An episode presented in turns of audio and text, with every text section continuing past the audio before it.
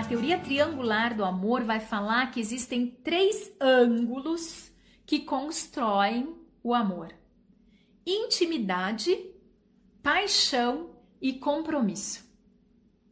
Olha que coisa interessante. Isso é com base nos estudos de Engel. E aí, gente, isso é interessantíssimo da gente pensar. Porque se eu tenho os três juntos, uh, em geral eu estou falando do amor romântico. Mas eu posso ser, eu posso ter, por exemplo, dois deles.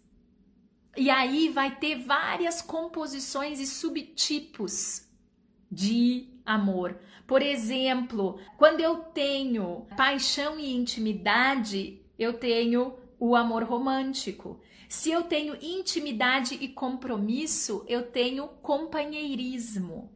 Se eu tenho paixão e compromisso, eu tenho um amor apaixonado. Muitas vezes pode ser até platônico. Gente, isso não é fantástico da gente pensar? Preciso comentar com vocês esse texto da Shaver Morgan e Wu, que fala desse amor relacional.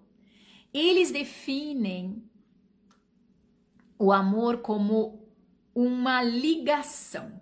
Então, a função dessa emoção é nos ligar é criar conexões. E eles vão dizer então que existem três coisas que são funções do amor: a conexão, o cuidado e a reprodução da espécie. Sim! Então, a gente está falando de attachment, caregiving e sexuality. Ou seja, as três coisas são super importantes da gente levar em consideração. A continuidade da nossa espécie também passa pelo amor. Aí vocês vão dizer, tá, mas é, a sexualidade não é uma versão muito pequena? Não é o que os estudos mostram. Nós temos a tendência de olhar para o amor como filosoficamente superior. Os estudos mostram que todos os tipos de amor são igualmente importantes e todos eles têm uma função na nossa vida. A questão toda é que a gente não esqueça dos quatro pontos: da conexão, do necessitar do outro, da confiança, da tolerância e do cuidado. Desde que essas quatro coisas estejam presentes, pode ser que seja mais intimidade, mais paixão ou mais compromisso. E pode ser as três coisas juntas. Mas no fim das contas, a questão toda tá enquanto eu ofereço, enquanto eu estou disposta a oferecer.